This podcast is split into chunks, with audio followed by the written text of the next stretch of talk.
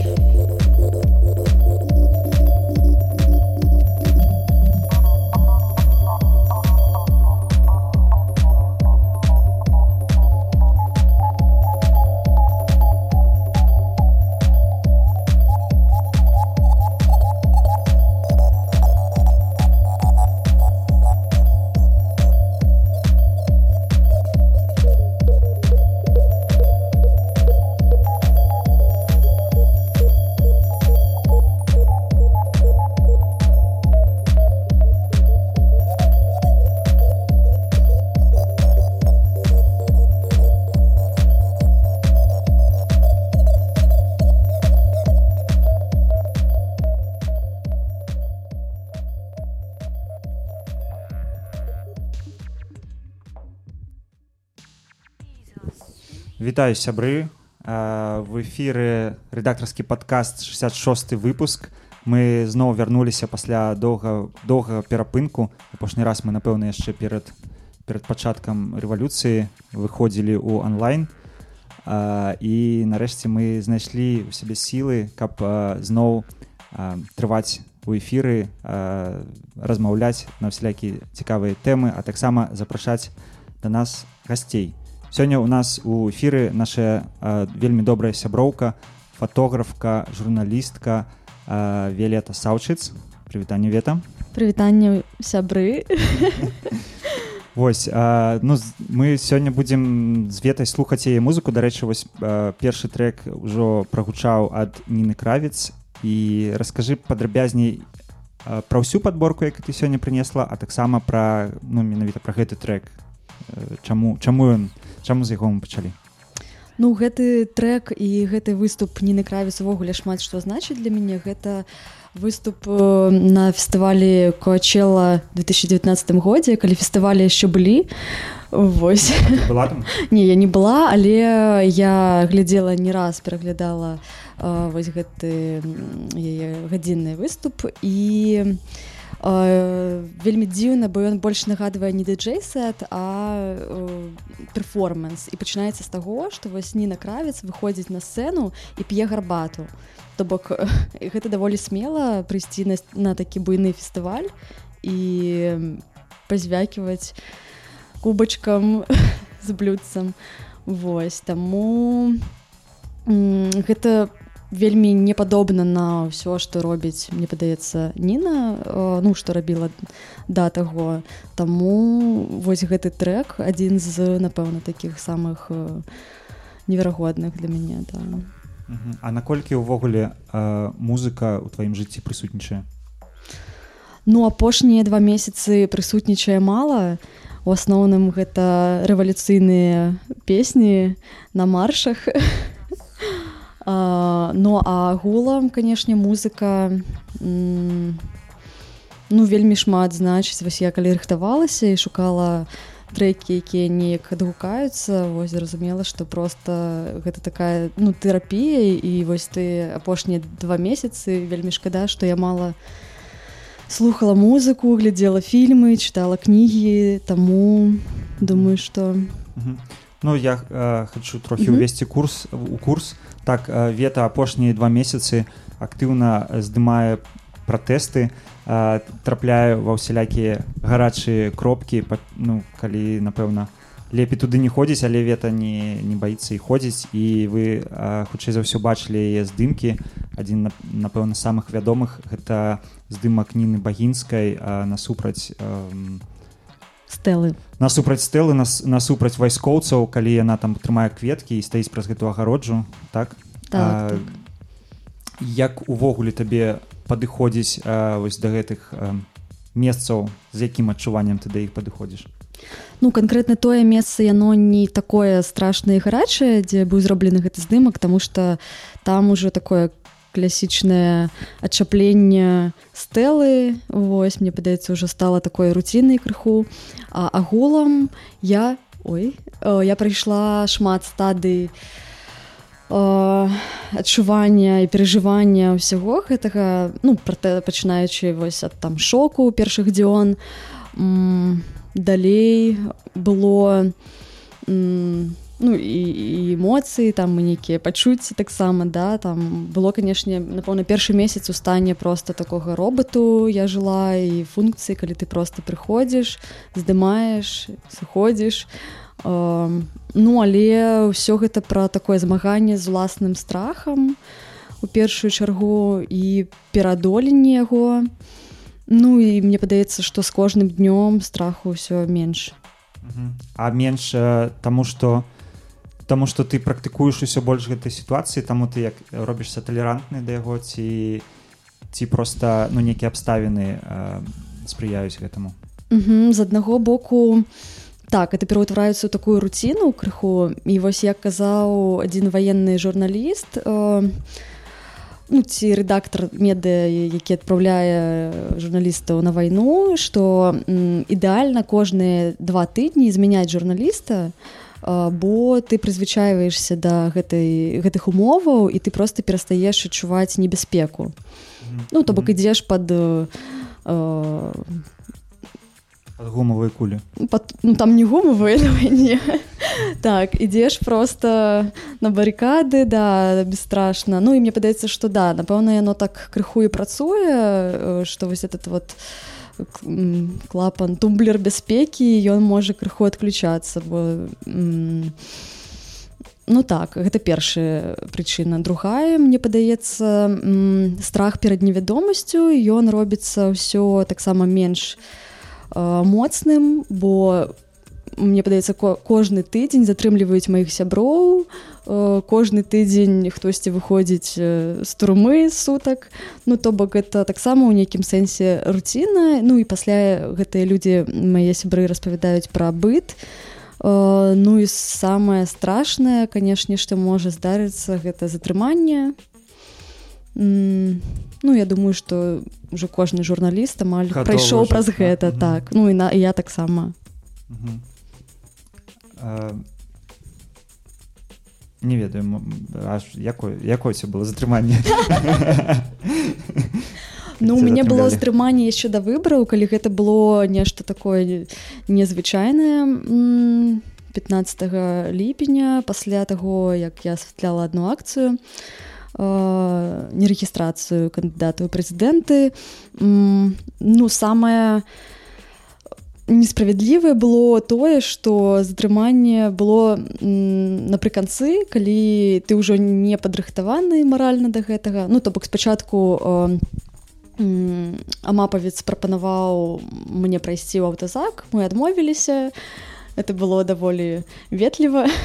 Вось. А пасля просто бусік пад'ехаў і адтуль вываліліся на там неверагодная колькасць людзей нас просто запіхалі карацей гэта было просто вельмі нечакана несправядліва і незразумела что адбываецца то бок ну тады быў яшчэ такі час калі гэта здзіўляла. Цяпер ужо не здзіўляе.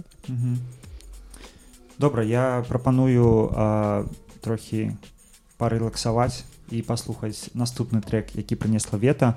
Гэта трек ад беларускага калектыва чараўніцы віа чараўніцы у эдзіце Felgens Edit. Что гэта за трек расскажы адкуль ты пра яго ведаеш? А ну як ён па-рускі па белару па-рускі на я, я чакаю цябе ну чакаю так это это беларускі віа чараўніцы э, жаночы музыкальны калектыў. Ну гэты трек мне калісьці падказаў э, паша? Які у нас які... таксама сёння Хэлло ўсё расказаў пра трек. А, так у такія смутныя часы а, не, там тры гады таму і гэта было по-майму лютым. Такое чаканне вясны надзея Вось все гэтым трэку такая ён акурат пасуе нам да? Ён да. ён дае надзею можна яго таксама на рэпіце пераслухоўваць просто. Ну добра давайте тады паслухаем так, секундочку я тут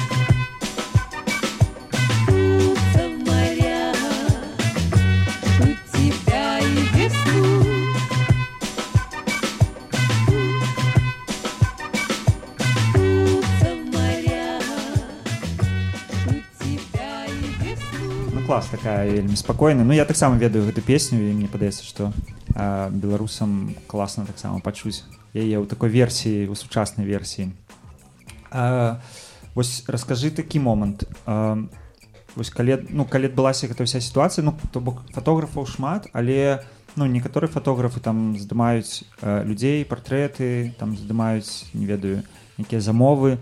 А, як і калі у цябе узнікла такая адказнасць ну што трэба асвятляць там грамадскія падзеі сацыяльныя падзеі ну то бок я разумею што гэта адбылося нашмат раней но вось чаму чаму і калі ты так вырашыла Угу. Ну, па-першае, я даўно ў гэтым бізнесе. А, ну, спачатку як тэкставы журналіст, як рэдактар 34 мах вось, і пасля такі здарыўся візуальны пераварот. Ну, то бок я здымала пачала здымаць з дзяцінства там не памятаю з 12 гадоў ці А колькі адразу здымала- ну такі ш- і на што Ну, здымала на сваю першую камеру Canon, на телефон Motorola, Razer V3i. ну, здымала на ўсё. Ну, зараз, як кажуць, можна хоць на тапак здымаць і быць геня... хол і стапка зрабілі? Ну так, так. Ну, я здымала такое нешта канцэптуальнае там. Ну, конечно, зараз вельмі сорамна за гэтыя здымкі. кажы кажы у нас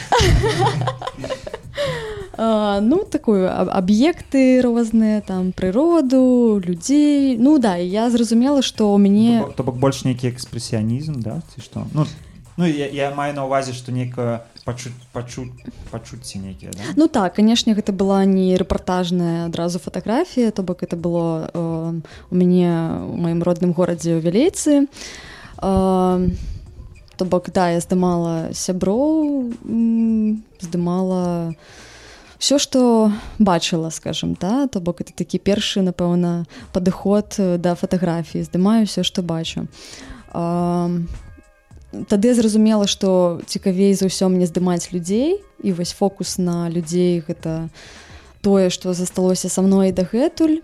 А, калі я прыйшла ў журналістыку ну таксама ўжо прынцыпе з канца школы я зразумела што мне цікавыя гісторыі людзі дакументалістыка ў тым ліку. А, Вось таму напэўна з таго моманту вось фатаграфія і сацыяльная і рэпартажная яна стала стала маім аб'ектам інтарэсу. Вось то бок ужо ў 34 я здымала рэпартажы на розныя тэмы. Ну, да у асноўную напэўна партрэты вось людзей так але нешта вось больш цэльнае яно пачало з'яўляцца толькі ў апошнія гады. То бок уже такая канцэптуалізацыя нейкіх ідэй праектаў напэўна як ты бачыш э, свой фокус зараз? Ну, зараз у мяне такі пераломны момант тому что м, я здымала так амаль штодня э, у жніўні і пасля м, ну я сутыкнулася з тым што яно пераўтвараецца ў такую вось руціну і што гэта проста бягучыя падзеі гэта навіны і што неяк важна гэта канцэптуалізаваць каб нешта сказаць то бок э, трансфар- трансфармаваць гэты свой досвед у нешта не ведаю больш значнае напэўна так. Ну і зараз вось я думаю пра некалькі праектаў у распрацоўцы. Мгм. Вось мы сустракаліся таксама з Максам Сарычавым і ну гэта таксама беларускі фотограф і ён казаў пра тое што да зараз вельмі цяжка там журналістам мастакам фотамастакам а, неяк паглыбіцца ка- канцэптуалізаваць бо гэтая павестка яна вельмі прыцягвае увагу і ты ну як не ведаю як на хуткіх вуглеводах сядзіш і сядзіш і, і не можаш штосьці зрабіць больш больш глыбокае А як ты думаеш ці трэба там неяк тады абстрагавацца ці кудысьці паехаць А, як бы ты ну калі вось ты маеш ідэю то як бы ты з імі працавала ці ты б не выключалася бы з павесткі? Ну я думаю все-таки вельмі важна быць на месцы гэтых падзеяў. І ну і быць э, і дакументаваць па магчымасці. Калі гэта удзельнікі напрыклад пратэстаў вельмі важна гэта на тэлефоны здымаць на ўсё што магчыма.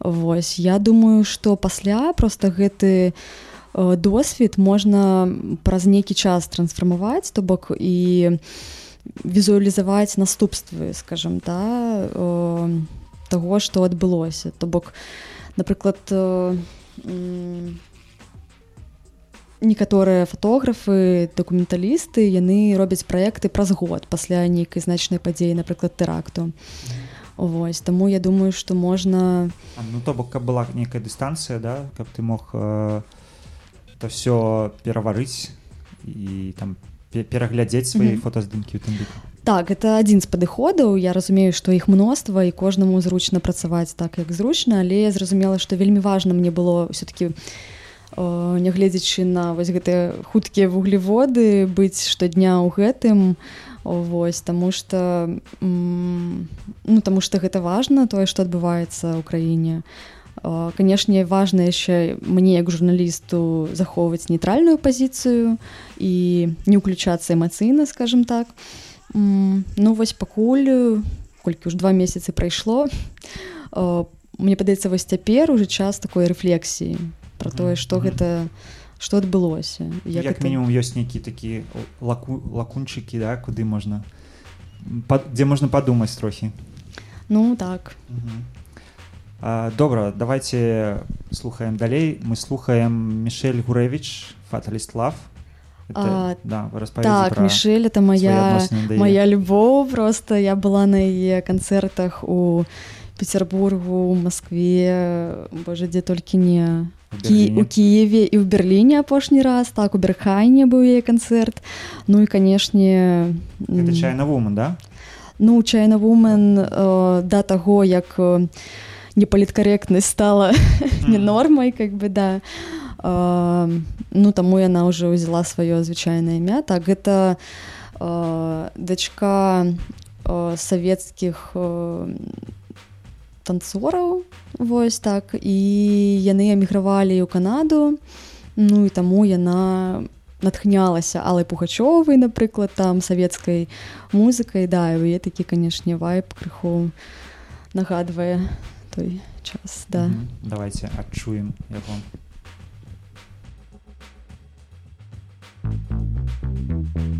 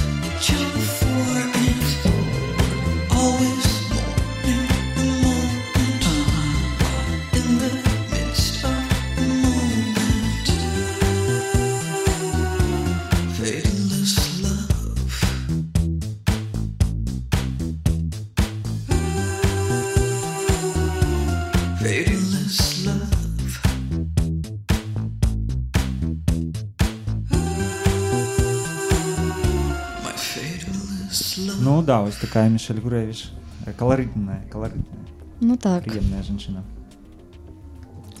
хацеў яшчэ спытаць пра цябе пра твою рэфлексію трохі а, як ты ўвогуле пачуваеш сябе ў гэтай сітуацыі ну сітуацыі сталага стрэсу і ну які звычайны твой графік вось якім ён быў там напэўна ў жніўні і які ён зараз Ну, па-першае, я хожу часам тры разы э, на псіхатэрапію на тыдзень.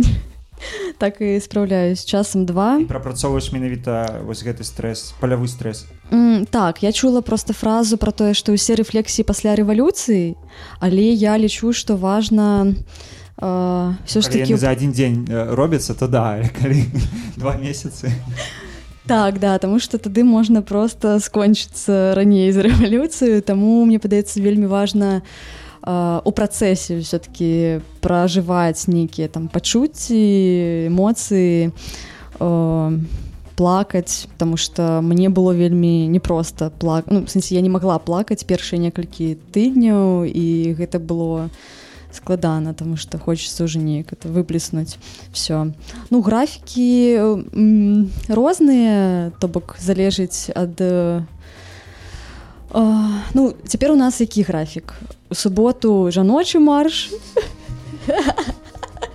у нядзелю агульны так. Яшчэ па панядзелках дадаўся марш пенсіянеру. Так марш пенсіянераў гэта просто цяпер мой самы любімы марш да яны цяпер крычаць там кожны панядзелак А, так. Ну то бок цяпер канешне фокус на выходныя тому што выходныя ты працуеш у будні таксама але там ужо ты заняты хутчэй там пошукам нейкіх э, гісторый э, Таму што ў жніўні там канешне кожны дзень было э, быў двіж там то забастоўкі то акцыя адна другая і ты просто фізічна не можаш быць ва ўсіх месцах адначасова цяпер э, нават самыя маленькія акцыі сканчаюцца кепска. Э, Таму зараз мне падаецца такі пераходны перыяд калі фарматы мяняюцца напрыклад жаночая акцыя у суботу таксама змяніла фармат і нікога не затрымалі пасля М, але ўсё роўна некая сімвалізм усё роўна гэтай акцыі ну адбыўся да то бок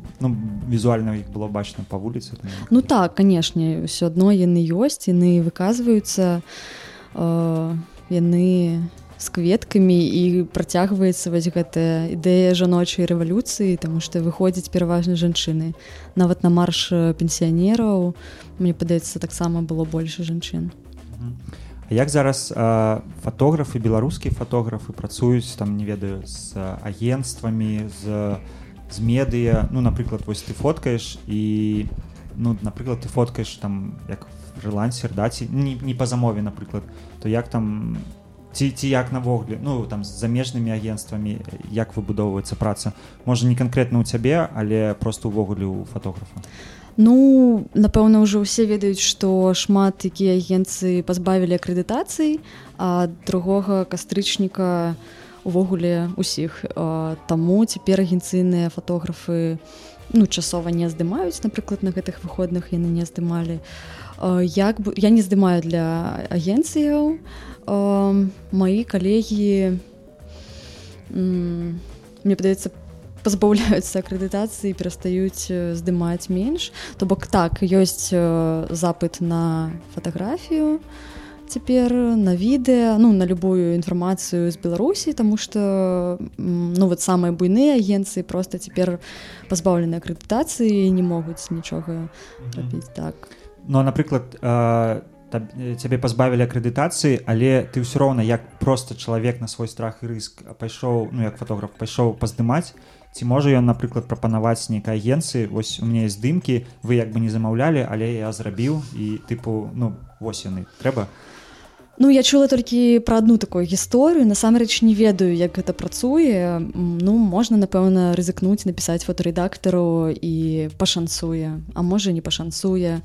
Таму ведаеш нагадвае гісторыю пра чалавека павука калі там эм, ну гісторыя такая быў чалавек павук ці гэта супермен быў не чалавек павук і ён працаваў у, у газеце э, фотажурналістам і ўсё стало добра калі ён пачаў э, сабе фоткаць як чалавека павука ну агентство хацела ад яго фоткі чалавека паука ён чалавек паук і ён пачаў сябе фоткаць і ну вось такі хэппі-энд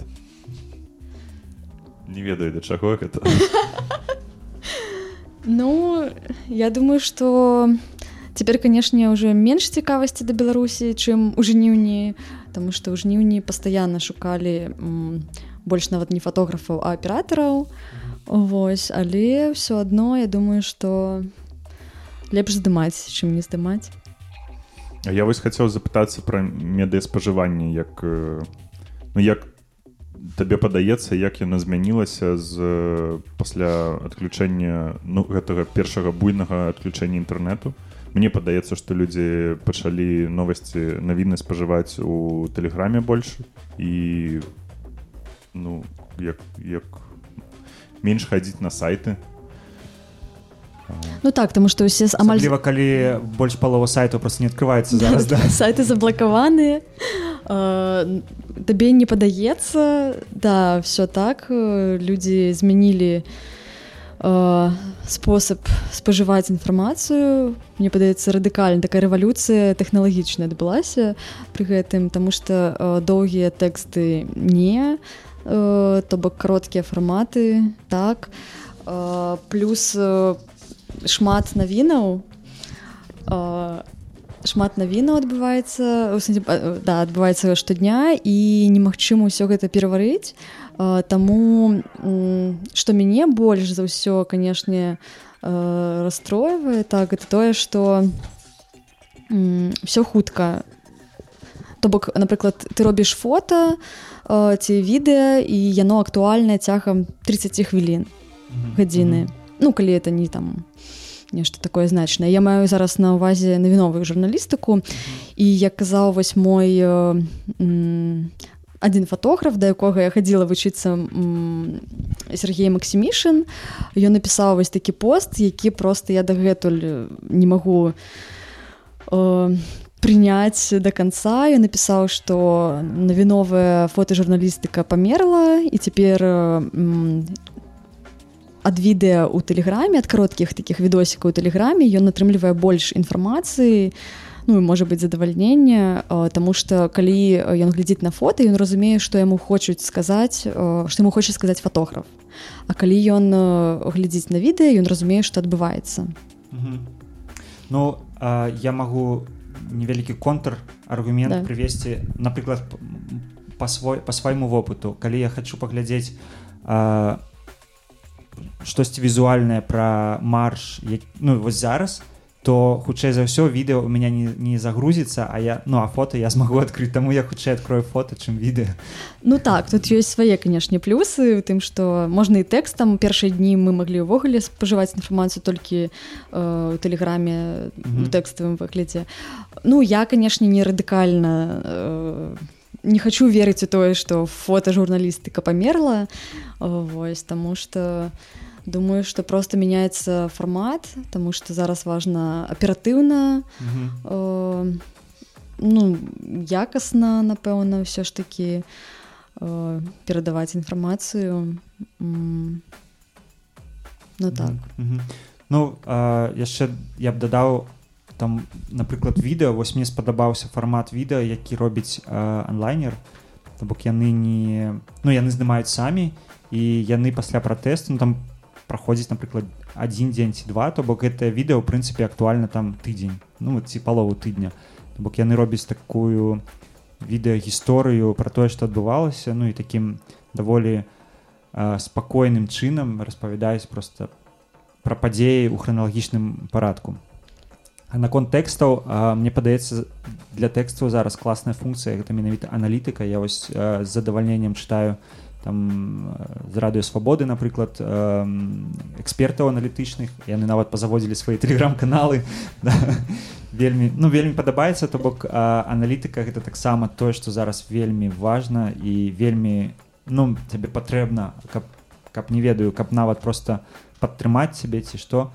Там я зараз задавальненнем чамусьці чытаю владимира мацкевича хаця хаця раней мне ён не вельмі пасаваў па, па думках Вось а, ну таму да можа для, для кожнага варыянта свой свой канал. Ну я таксама згодны я читаю аналітыку збольшага. Што да відэа так ёсць просто два падыходы. Э, першы гэта перадаваць вось аператыўна тут і зараз у такім фармаце стрыму але не стрыму. Другі гэта здымаць прыгожа цэлы дзень не шукаючы інтэрнэт э, дзе-небудзь у гатэлях у людзей якія просто пускаюць каб даць Wi-Fi а, пасля ўжо прыгожа гэта ўсё змантаваць выпусціць. Ну так Ну, мне для ўласнага праекта мне пада- падаецца што гэты варыянт гэты падыход будзе больш прадуктыўным калі ты не будзеш там думаць пра хуткасць а будзеш больш думаць ну пра сэнс Ну так это два розныя просто падыходы і я думаю што і першы і другі важныя што яны адзін аднаго не выключаюць Мгм. ну да. Ну што давайте далей зробім музычную паузу. У нас а, наступны неўміручы трек ад масіфатак сплітны ды ад эйтам эйтам так так. Вось ну некалькі словаў ад цябе пра гэты трек. Ну для мяне это просто самы самы лепшы трек э, гэтай гурта. Так і для мяне ён просто о, 10 гадоў як э, у сэрцы маім Я думаю што ён такі што просто ніякія каментары не патрэбныя Я ведаю што ён ёсць на рады плато таксама ёсць але але ж гэта ремікс не? Гэта не ремікс гэта дарэчы арыгінальная арыгінал. версія так. Добра, таму крыху запаволеная. Добра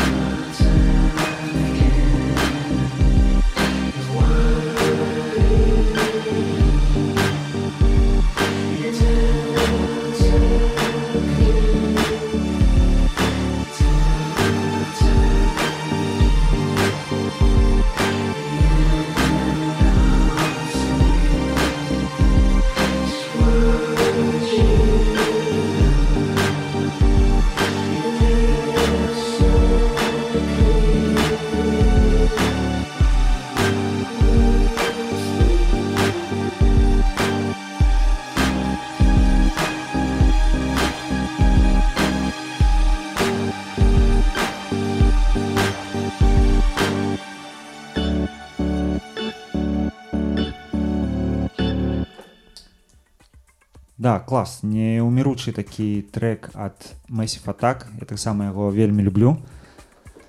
Вось ну вяртаемся да фатаграфічных тэмаў. А, раскажы што ўвогуле ну то бок зараз усе фатографы ну не ўсе а шмат там не ведаю шмат навіновых фатографаў займаюцца пратэстамі. Чым яшчэ ввогуле жыве а, фатаграфічная беларуская кам'юніці там акрамя ось пратэстаў што зараз адбываецца? Я ведаю што выстава адбываецца месяц фатаграфіі у корпусе ты як эксперт у гэтым поле як ты ведаеш больш распавядзі што яшчэ Ой, ну, і я- пра выставу таксама да Да, схадзіла я на выставу, ўсё ж паглядзела так. І гэта зусім проста іншае нейкае просто парталу нешта іншае не звязанае з тым што вось у нас Таму што тэма выставы месяца фатаграфій э, выжывання су- да сварвен атрымліваецца і фокус на экалогіі э, глобальным пацяпленні то бок рэальныя праблемы з якімі э,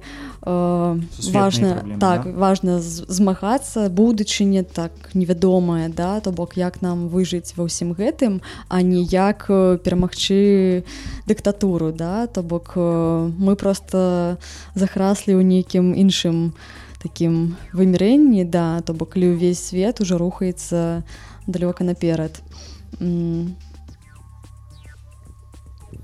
Вось я бачу э, кніжка ляжыць э, э, называется фотография как современное искусство можно у тебя спросить тогда куда на самом деле двигается ну в смысле какие вот были там тренды последних пяти лет ну я не знаю пятилетками фотография развивается или одним днем І ці існуе яшчэ дагэтуль а, пытанне ці з'яўляецца фатаграфія мастацтвам ці гэта ўжо ўсе вырашылі і ну все разумеюць што так это мастацтва. Ці падымаюцца яшчэ такі пытанні зараз? Ну вось я читаю гэтую кні кнігу і канешне ўжо прызналі фатаграфію як від мастацтва Нарэшце. даўно. Ну даволі даўно. Ўсё ж такі цяпер шмат біеналі выставу дзе можа быць прысутнічаць толькі фатаграфія. Ам, так пра тренды. Ну я думаю что цяпер фатаграфія ой А, я думаю что фатаграфія просто цяпер стала чымсьці такім што ўвогуле складана вызначыць э, нейкім словам ці сказам тому что для мяне неверагодна то что тое што можна рабіць фатаграфію напрыклад без э, камеры. А, там лічбавыя тэхналогіі яны таксама ствараюць выяву.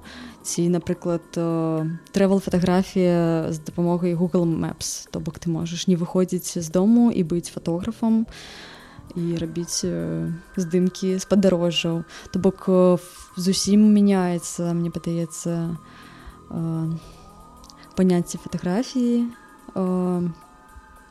Ну людзі канешне не прызвычаіліся да гэтага Таму что цяпер мне падаецца ну калі людзі бачаць там вялікую камеру тады ты прафесійны фотограф да? Я памятаю калі я приехала у Малдову о, і хацела ўзяць у аренду аб'ектыў мне сказалі дакажыце что вы фотограф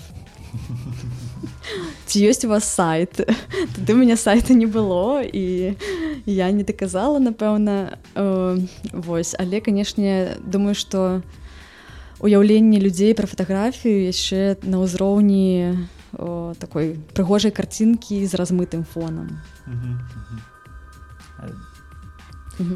Э, я вось таксама бачу нядаўна чытаў на сцідогі пра не пытаўся знайсці пра фотографа які а, рабіў праект пра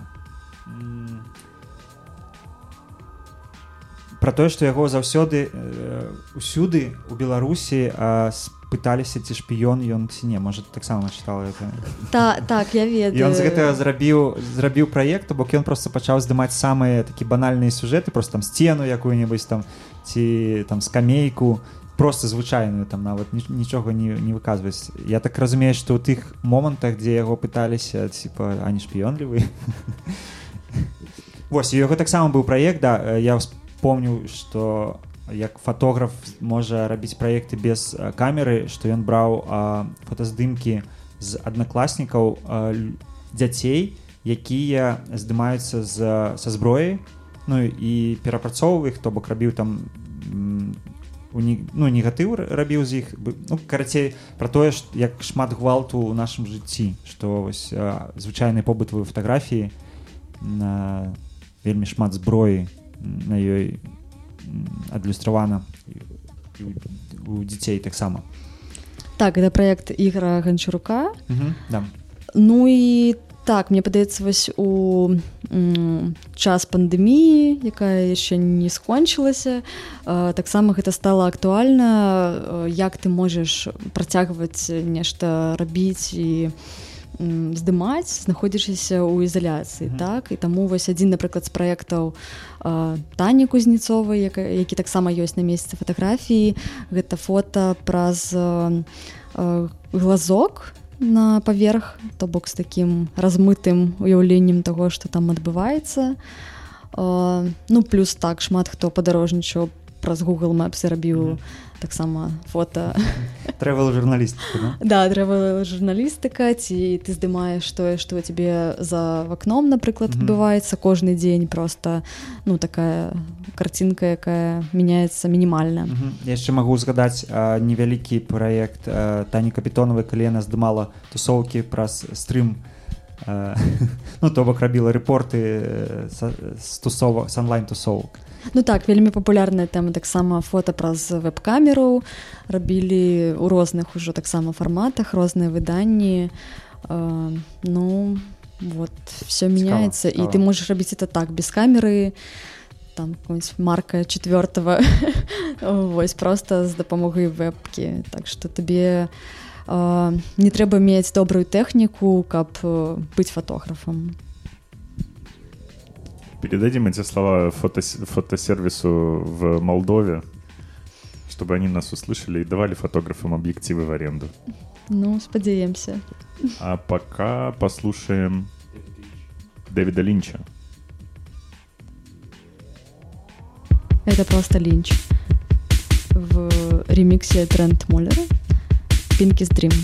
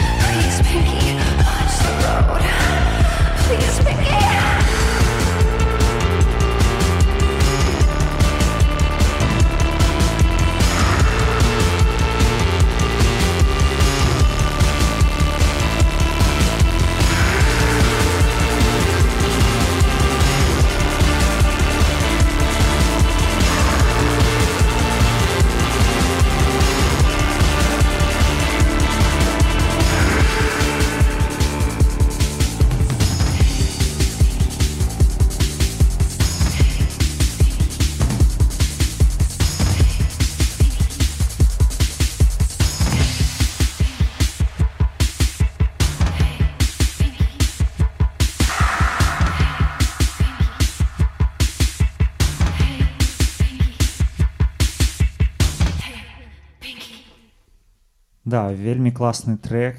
А, чуваць што тут і дэвід лінча чуваць і трэнты моллера чуваць і карен оу чуваць а, як звязаны гэты трек з табой?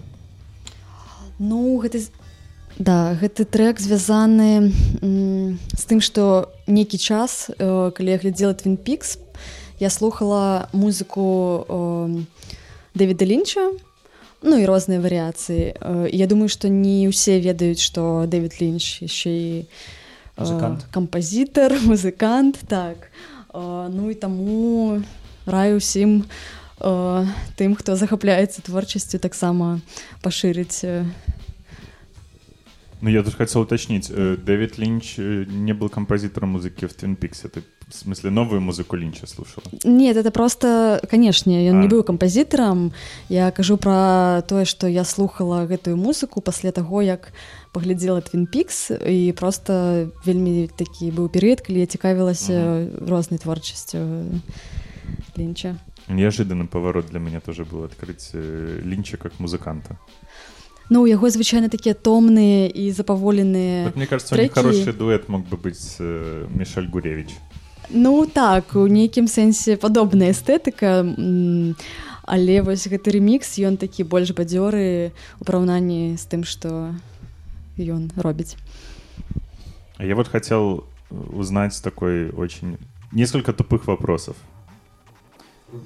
Рубрика тупых вопросов.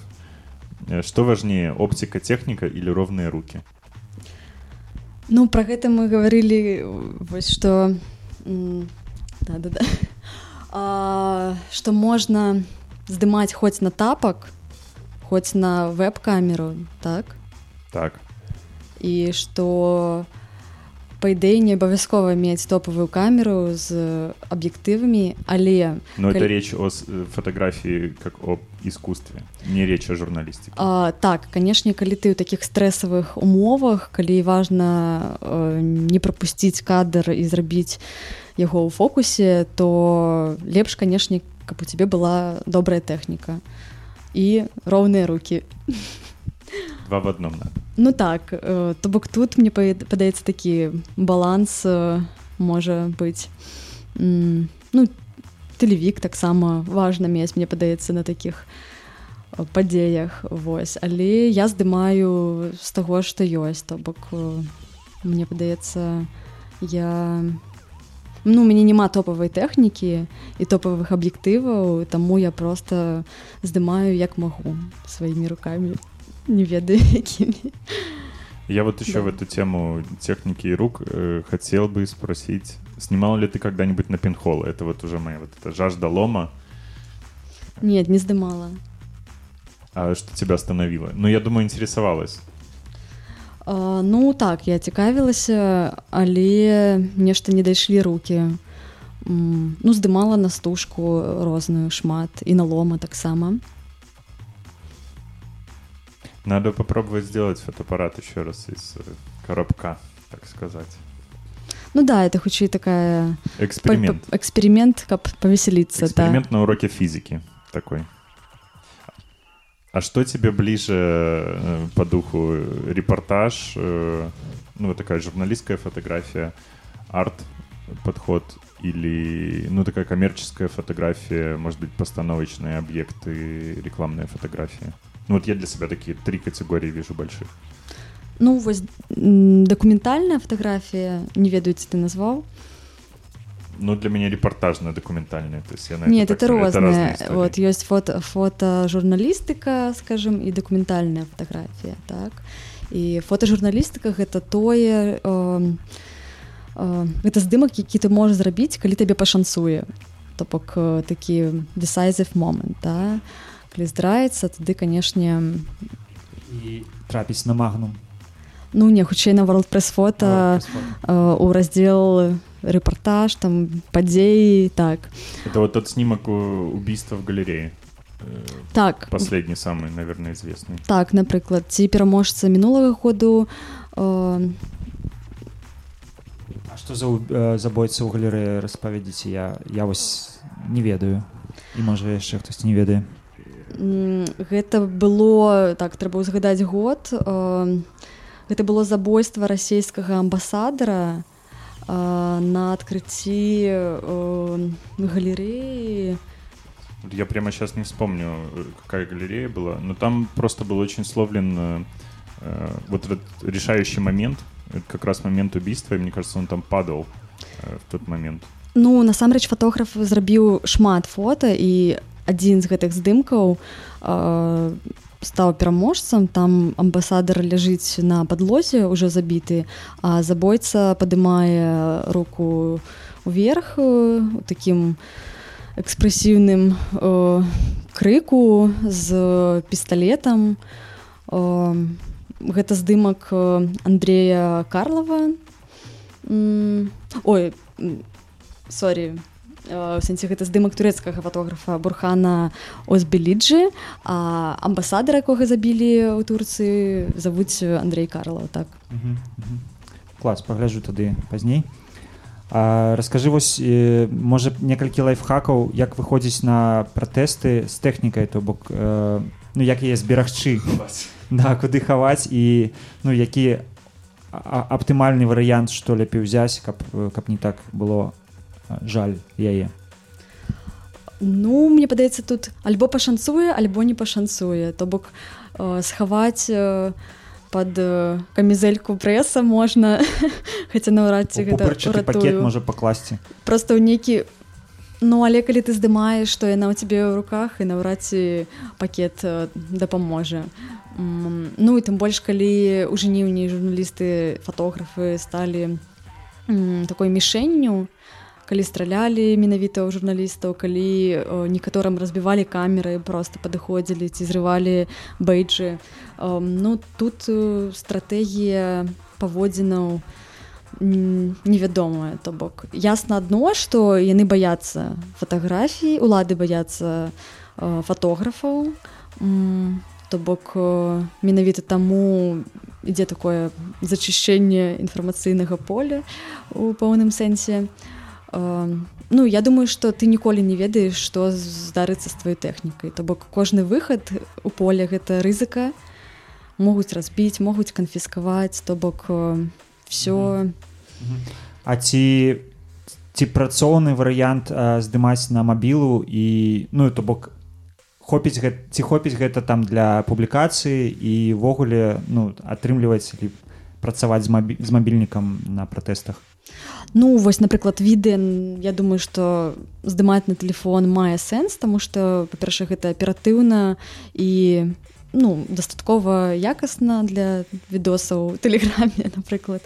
А, але канешне карцінка вельмі адрозніваецца ад таго што ты робіш на камеру з добрым аб'ектывам і нават на самы лепшы телефон ну разніца відавочная таму мне мне падаецца што я за тое каб рызыкаваць Ну таму што быў час калі я вельмі баялася менавіта больш за тэхніку чым за сябе што яе разаб'юць там канфіскуюць і іншыя тэхнікі у мяне няма.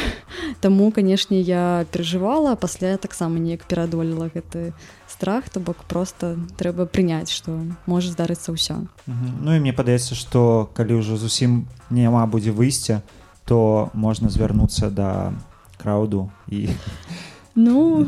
неяк неяк. Спадзяюся не Да. прыйдзецца. Ну я таксама Так. спадзяюся да. Давайте слухаем наступны трек. Э, у нас э, па плане атом тм гэта нямецкі электронны музыкант. Так, я Трек потрапіла Empty. на яго выступ на фестывалі Unsound Dislocation у 17 годзе. У Ну, менску да? у Менску так Мгм. у Рэпаблік э, клубе вось ну і з таго часу слухаю.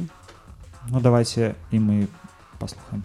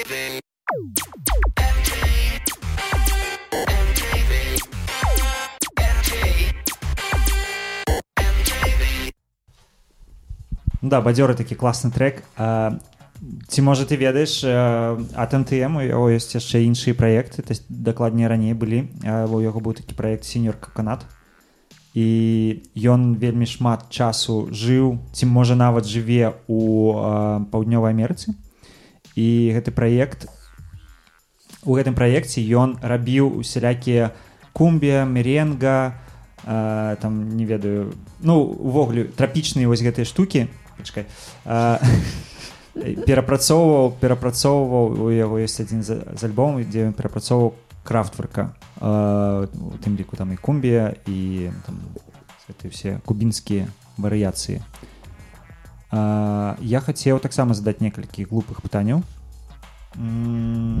першае пытанне які твой уяўны ідэальны кадр О, ну гэта балючая тэма, таму што кожны раз я м, вяртаюся са здымак і думаю, што я не зрабіла ідэальны кадр. Ну з іншых боку у мяне няма уяўлення пра тое, які ён. М, Ну як казаў вось м, Сергей Максімішын, вот фотограф э, легендарны, у якога по-моему дзве знагароды World Press фото, што добрая фатаграфія гэта фатаграфія, у якой ёсць Бог. Ну і калі ты просто адчуваеш гэта на нейкім узроўні э, сэрца, то бок да, то бок не, э, не мозгам, а сэрцам да. Ну крацей, это все такое вельмі м, не аб'ектыўна, я маю на увазе сказаць, што такое ідэальны кадр, але кожны раз гэта такое расчараванне, што вось я не зрабіла той самы кадр. Мгм. Ну, ось я могу параўнаць я разумею цябе я могу параўнаць э, з дыджэйскімі выступамі і па- пасля кожнага выступа я разумею што ён быў не ідэальны і ад гэтага мне хочацца выступіць яшчэ і, і зрабіць яшчэ можа лепш па- паспрабаваць да.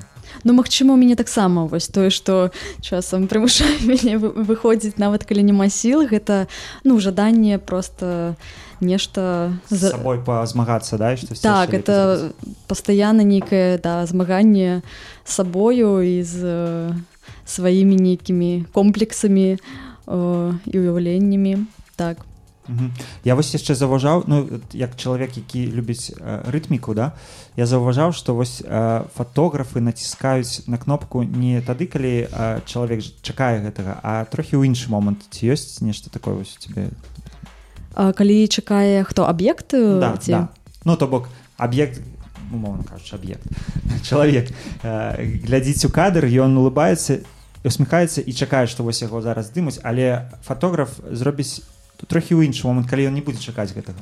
Ну канешне ідэальна зрабіць напрыклад 6 кадраў я не ведаю сэнсе колькі заўгодна так? А, спачатку чалавек пачынае табе пазіраваць а, Ну і канешне калі ён уже расслабляецца і пачынае там думаць пра сваё то вось гэта і можа быць лепшы кадр. Напрыклад вось здымак э, ольгі шукала жанчынамі і вось гэтай счэпкай як яна распавядала спачатку яны пазіравалі паказвалі там віктарі усміхаліся і вось пасля ўжо калі яны так крыху перасталі звяртаць на яе ўвагу яна і зрабіла той самы здымак м, мне падаецца так. Але ёсць яшчэ фоты якія ну як партрэты хутчэй да? То бок але заўжды бачна калі чалавек пазіруе і гэта не тое. Мгм. добра а, яшчэ одно ну можа глупае можа не пытанне. Яны не глупы. Ну няхай. Колькі камерцыі ты гатова дапусціць у сваёй справе? А, ну то бок ці гатова ты здымаць па замовах ці гатова ты здымаць вяселлі ну і усяляк такое? Я здымала вяселле і па замовах і студыі ну напэўна і рэкламны фатаграфіі так. Ну мне здаецца што ну зараз такі час калі шмат хто прыпыніў сваю вось асноўную фатаграфічную камерцыйную дзейнасць так таму что ну складана здымаць там прыгожыя партрэцікі з усмешкамі калі адбываецца такое. Ну это я тое што я чула ад фатографаў якіх я паважаю і з якімі я знаёмая. Um, колькі я гатовая дапусціць? Ну, не ведаю просто мне падаецца што цяпер гэта зусім не ў сферы майго інтарэсу знаходзіцца. Вяселле я здымала толькі э, знаёмых знаёмых і таму для мяне гэта было таксама такое перажыванне нейкай святочнай падзеі. То бок это не было просто работа прыйшла. Натыўна карацей да? Ну так таму таму я таксама радавалася з усімі у прынцыпе ну напэўна потому что гэта не стала канвеерам нейкім мне мне падабалася так але цяпер бы я глядзела больш у бок некамерцыйнай фатаграфіі хутчэй э, дакументальнай і праектнай так. Мгм. А, ну і яшчэ трохі з іншай оперы пытання М, пры якіх умовах ты бы з'ехала з беларусі зараз? Ну такое пытанне калі нас слухае таварыш майор то ну, я не хочу з'язджаць з беларусі вось таму я скажу. І ну, напэўна у нейкім горшым раскладзе калі гэта непазбежнасць напэўна толькі ў такім выпадку. Ну мне насамрэч просто вельмі прыкра ад таго што мае сябры і знаёмыя кожны тыдзень з'язджаюць. І вось навіны пра тое што нехта яшчэ з'ехаў мяне вот вельмі расстройваюць больш больш за о, пратэсты там падаўлены напрыклад да тому что ну мы губляем тых э, хто мог бы быць побач з намі. Вельмі шкада Вось. Ну, таму я пакуль не планую з'язджаць добра а, ну под гэты настрой мы можем паставіць ці есть есть есть можа да? Ці стук бамбука давайте давайте хорошее пытанне тогда напэўна да под гэты настрой есть есть есть такая ўжо класычная класычны трек кожнай восені. Называется восень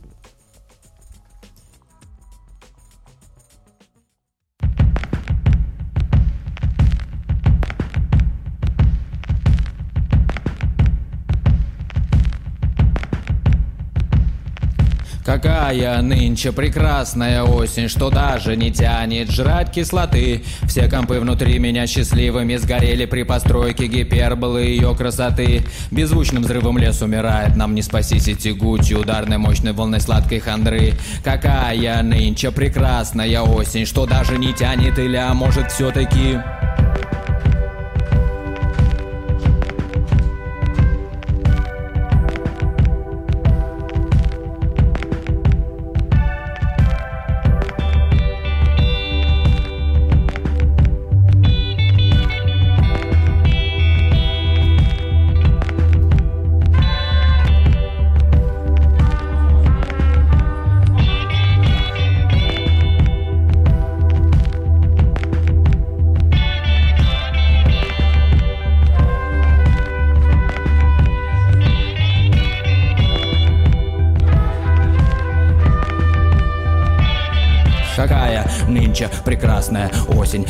даже не тянет жрать кислоты. Все компы внутри меня счастливыми сгорели при постройке гиперболы ее красоты.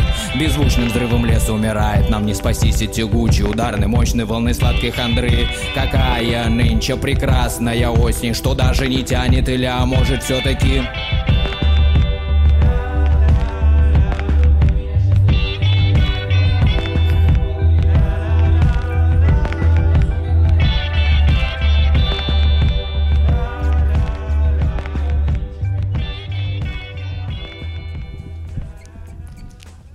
вельмі добрая песня А, такое да таксама агульнае пытанне А, калі ты пасле апошні раз выязджала за мяжу апошні раз э, у лютым у парыж э, лісабон на азорскія выспы. Ну, ну яшчэ да, ўся, да ўсяго гэтага трэнтымоллера Э, так праз два тыдні ўсё схлопнулась і вось сядзім дагэтуль. То бок это напэўна упершыню э, маім уже свядомым жыцці такі доўгі перыяд калі я нікуды не выязджаю за мяжу. Але спадзяюся атрымаецца.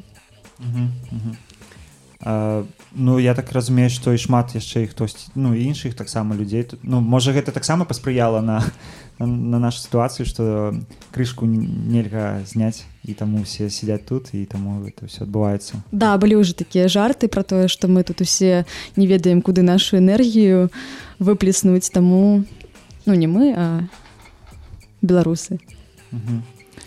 А ты ці здымаеш ты у падарожжах Так, я здымаю і я памятаю маё першае падарожжа ў Парыж і ўвогуле за межы э, Беларусі, рассеі, Украіны і літвы. Гэта была моя першая паездка ў Францыю э, і на той момант у мяне не было камеры.